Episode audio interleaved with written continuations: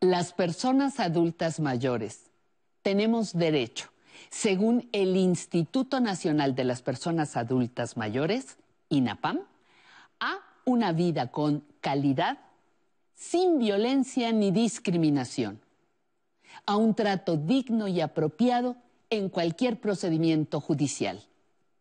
Tenemos derecho a un trabajo digno y bien remunerado. De esto y más hablamos aquí, en Aprender a Envejecer.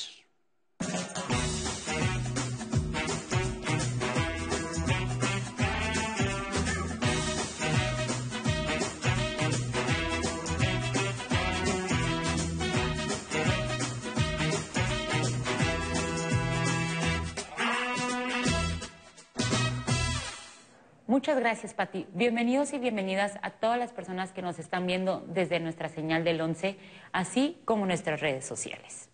Los saludo con mucho gusto, como todos los martes, en Conociendo mis Derechos, aquí en Aprender a Envejecer.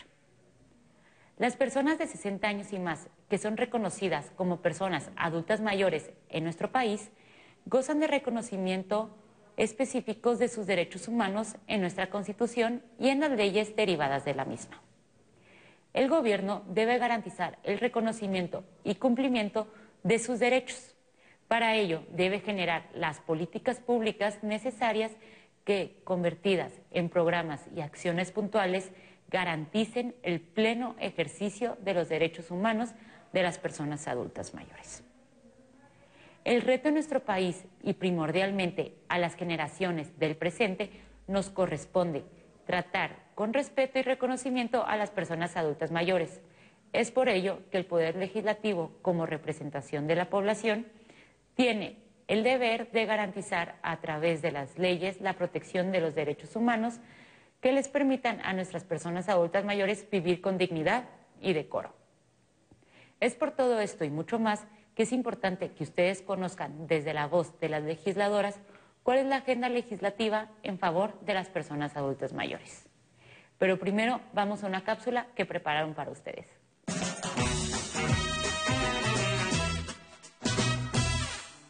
En la medida en que crece la población adulta mayor en nuestras sociedades, se multiplican las exigencias a los estados modernos por implementar las políticas públicas pertinentes para garantizar sus derechos.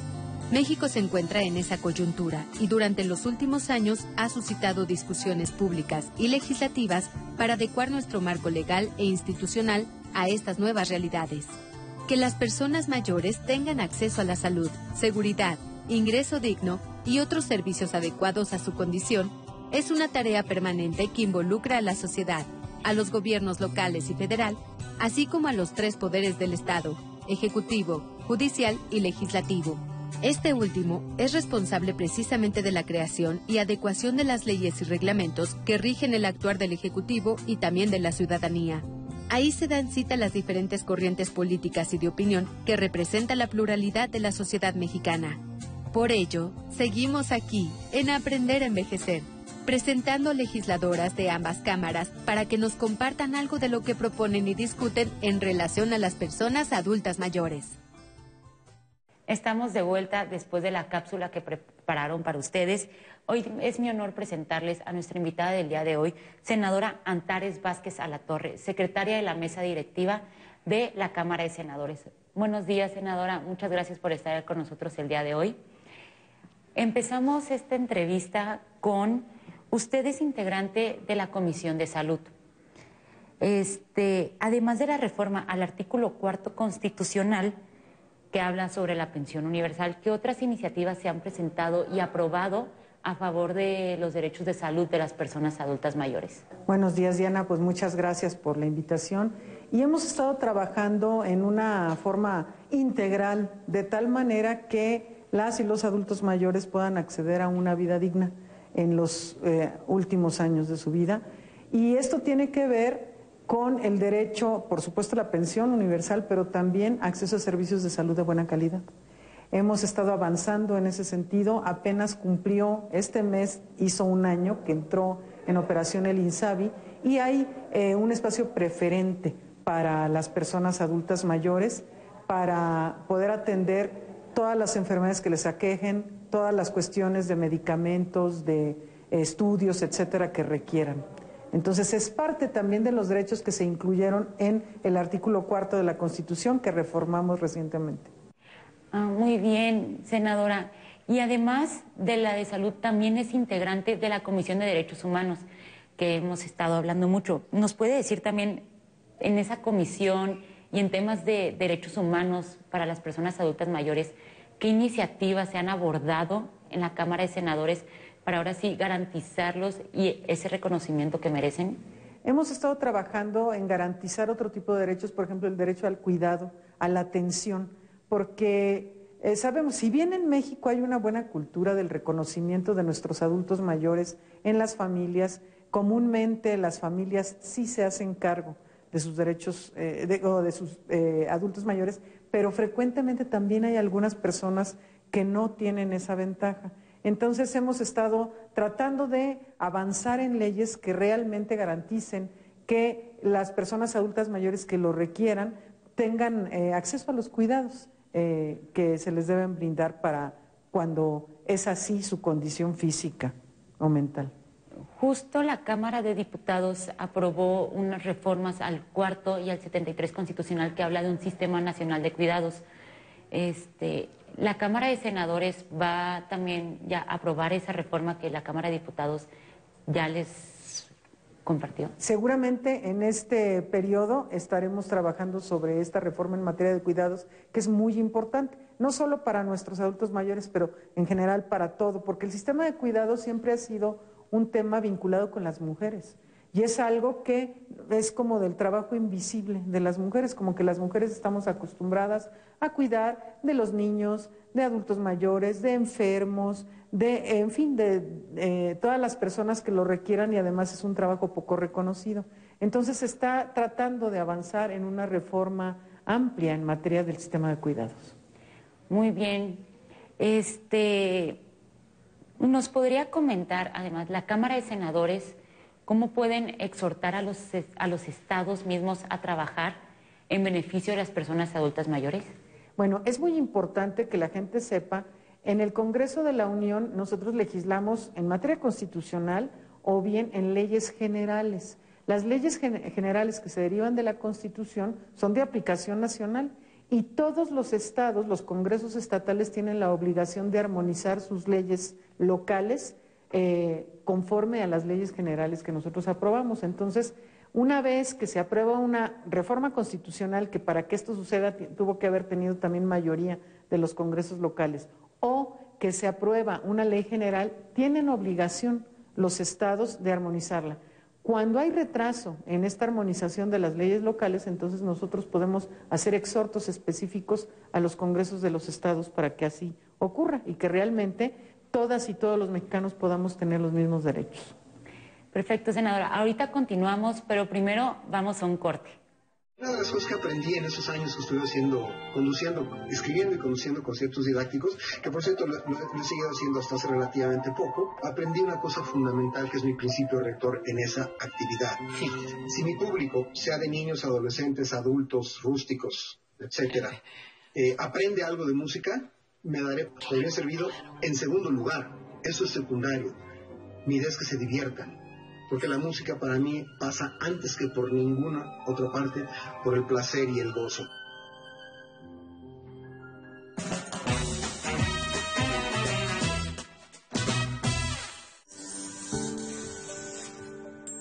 Traigo aquí un concentrador de oxígeno Utilizo oxígeno 24 horas. Mis pulmones están muy lastimados de tantas infecciones que tuve a lo largo de mi vida y pues he salido adelante con ganas, con coraje, con la convicción del amor tan grande que le tengo a mi hijo. Y él ha sido mi fortaleza para reinventarme en todas las partes de, mi vida y lo reconozco como un ser muy diferente a los que fueron mis compañeros, mis amigos. Y me gusta que él sea así porque sé que eso me da una palomita de que estoy haciendo bien mi trabajo, que eso yo creo que es lo más importante, nosotras tenemos que dejar de educar machos.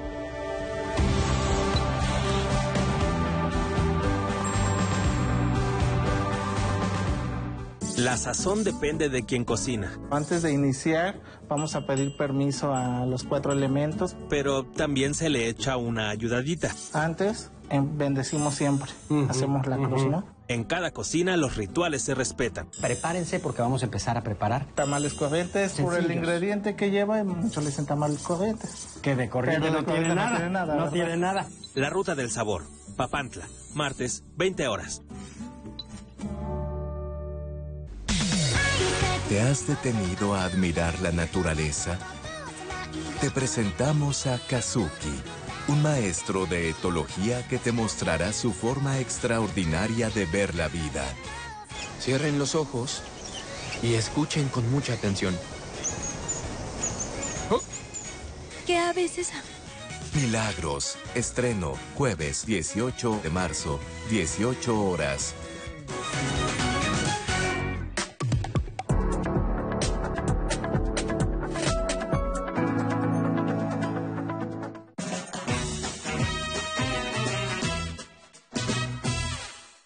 Estamos de vuelta aquí conociendo mis derechos en Aprender a Envejecer.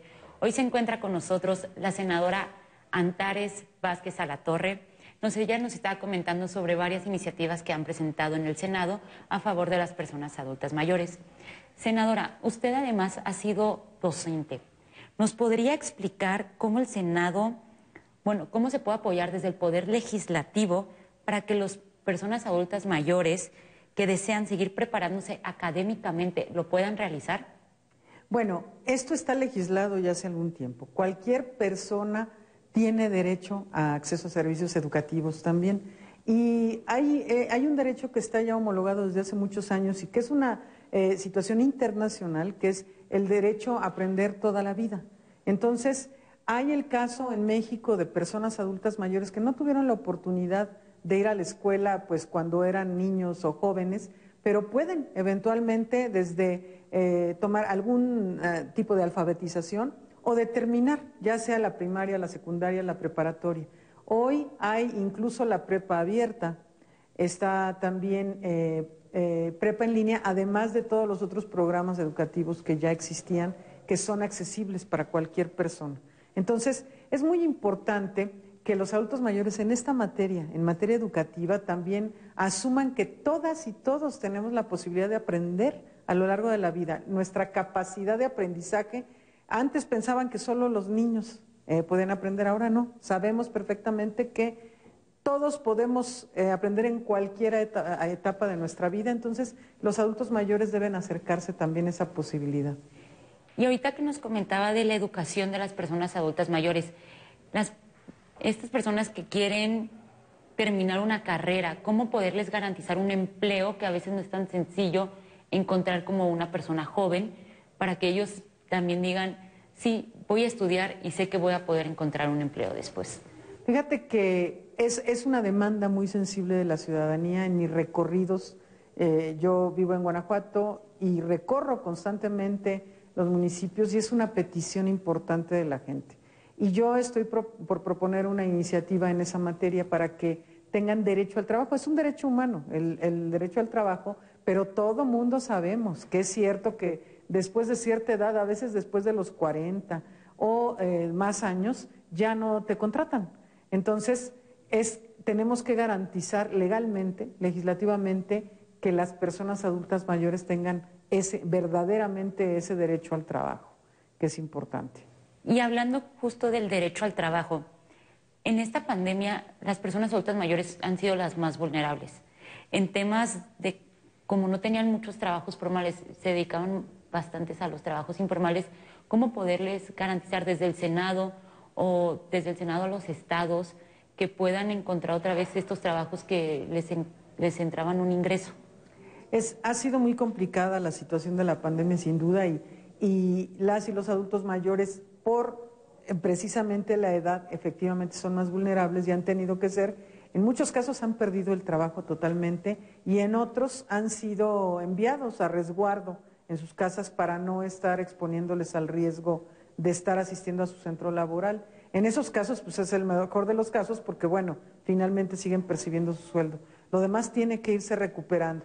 No es tanto que lo hagamos desde el Senado, porque ese ya es un derecho eh, ganado, pero sé que ha sido muy difícil. La pandemia, pues es una situación inédita que nadie de los que estamos vivos hoy en México ni en el mundo habíamos experimentado una situación como esta y estamos tratando de avanzar en ir reabriendo los centros de trabajo y demás. Una de las grandes ventajas en este momento es esa pensión de adultos mayores, porque por lo menos tienen algo que está garantizado ya para en un ingreso que este año pasado, todo el tiempo de la pandemia se les ha estado adelantando incluso en dos bimestres para que puedan tener por lo menos acceso a ese recurso.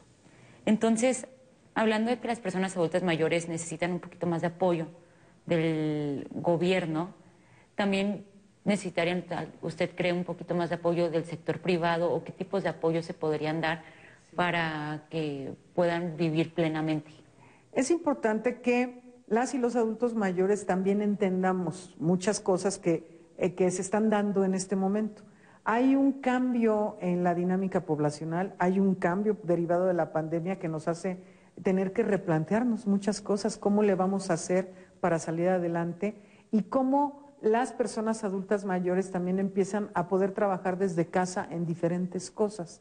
Y obviamente el sector público y el sector privado tienen que estar también viviendo en este cambio de paradigma que es obligado en este momento por la situación que vivimos y tenemos que innovar.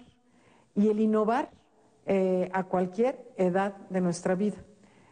Eh, las y los adultos mayores, hay muchos, muchas personas que son perfectamente funcionales aun cuando tengan más de 70 años incluso. Yo conozco adultos mayores de más de 70 años que aún trabajan y que son productivos y son perfectamente funcionales y además que mentalmente están en, una situación óptima. Entonces, es muy importante que el sector privado también aprenda a valorar esos talentos, porque si bien la juventud eh, como una fuerza laboral tiene sus ventajas, también la tiene la fuerza de la experiencia que eh, está acumulada en las personas adultas mayores. Entonces, son de ese tipo de replanteamientos que necesitamos hacernos, ¿no? Sí, muchísimas gracias, senadora, por su tiempo, por la información que nos está brindando el día de hoy. Muchas gracias por aceptar estar con nosotros el día de hoy. Ahora nos despedimos, pero primero vamos con una cápsula de zona tecnológica que Alan Calvo preparó para ustedes.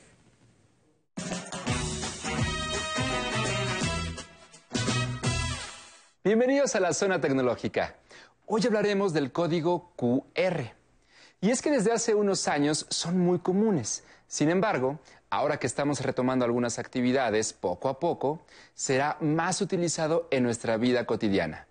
El código QR es la evolución del código de barras y es una herramienta digital que nos permite interactuar con el mundo a través de nuestro teléfono inteligente. Viene de Quick Response, que significa código de respuesta rápida. Y en él se puede almacenar una gran cantidad de datos en un formato pequeño. Una de sus grandes ventajas es el acceso directo e inmediato a la información. ¿Pero qué tipo de información? Bueno, podemos compartir desde datos personales hasta una ubicación o conexión a Wi-Fi. Y actualmente es utilizado para leer los menús de los restaurantes o para registrar nuestra visita en algún establecimiento como el súper o el banco.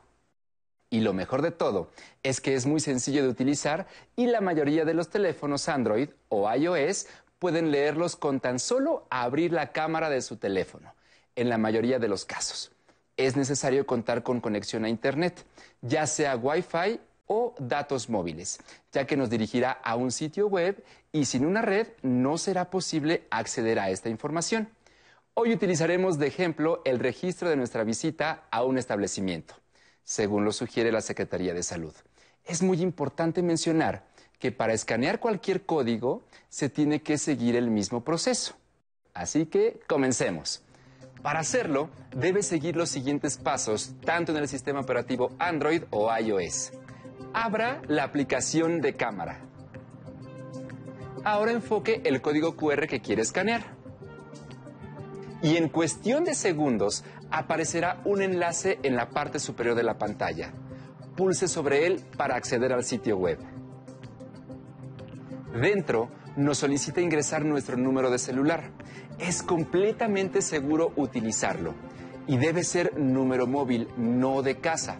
Así, ante cualquier situación de riesgo, se pondrán en contacto para tomar las medidas necesarias en caso de estar en un radio cercano a una persona que haya presentado síntomas de COVID. Después, nos pedirá eh, marcar esta casilla para indicar que no somos un robot. Entonces, esto es por seguridad, ya que pueden proporcionar información falsa a través de un programa. Entonces pulso sobre la casilla y nos llevará a esta página en donde tendremos que seguir las instrucciones que vienen marcadas en color azul. En este caso, debemos hacer clic en los mosaicos que muestre el objeto descrito, como es el caso de los semáforos. Entonces vamos a pulsar sobre todas las casillas que tengan semáforos, como lo estamos viendo en pantalla. Para continuar, pulse en el botón azul que dice verificar. Si por casualidad emergiera otra ventana con distintos mosaicos, debemos seguir seleccionando estas casillas. Una vez que haya sido aceptado por el sistema, veremos un check o palomita de color verde en esta casilla. Ahora debemos presionar el botón verde para enviar el registro. Esto es solo un ejemplo. Al escanear los códigos nos arrojará distinta información. Solo hay que seguir las indicaciones que aparecen en pantalla para descifrar su contenido. Recuerde que la tecnología es un medio de interacción social y una herramienta que nos ayuda a mejorar nuestra calidad de vida. No se pierdan las siguientes emisiones donde descargaremos una aplicación para poder escanear un código QR en caso de que su dispositivo lo necesite. Envíe sus dudas o comentarios a mi correo electrónico tecnología@aprenderenvejecer.tv. Muchas gracias por habernos acompañado. Yo soy Alan Calvo y esto fue la zona tecnológica de Aprender a Envejecer. Llegamos al final del programa. Les agradecemos mucho que estuvieran sintonizándonos por la señal del 11. Es un placer estar con todos ustedes. Les recuerdo que de lunes a jueves la cita es a las once y media AM y los domingos nos vemos a las 11 de la mañana. Les mandamos un saludo a todos los que nos mandaron mensajes, especialmente a Carmen Contreras. Muchas felicidades y larga vida a este programa tan necesario para llevar con dignidad a la vejez. Un fuerte abrazo, Carmen. Luz María nos dice, felicidades a todo el equipo de Aprendiendo a Envejecer. Gracias por todo lo que nos enseñan. Miush Villegas nos dice, gracias por la atención a todos los adultos mayores. Felicidades.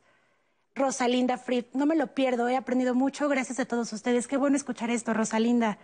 Susana Murrieta, gracias. Saludos desde Córdoba, Veracruz. Siempre interesantes temas. Un fuerte abrazo hasta Veracruz, Susana.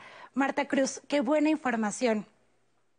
Si se perdieron algún programa en la semana, lo pueden encontrar en nuestras plataformas digitales. En Facebook lo encuentra en nuestro muro, igualmente en nuestro canal de YouTube para que usted se pueda suscribir y en el podcast de Spotify en Aprender a Envejecer, por si usted prefiere solo escuchar los programas también en la aplicación de, video en demanda en el 11 que pueden descargar a través de la App Store y Google Play. Estoy segura que les va a encantar revivir todos los programas favoritos. Y en este momento hay que ponernos de pie, subirle al volumen a su televisión o dispositivo móvil, porque nos despedimos con música. ¿Están listos? Pues a bailar.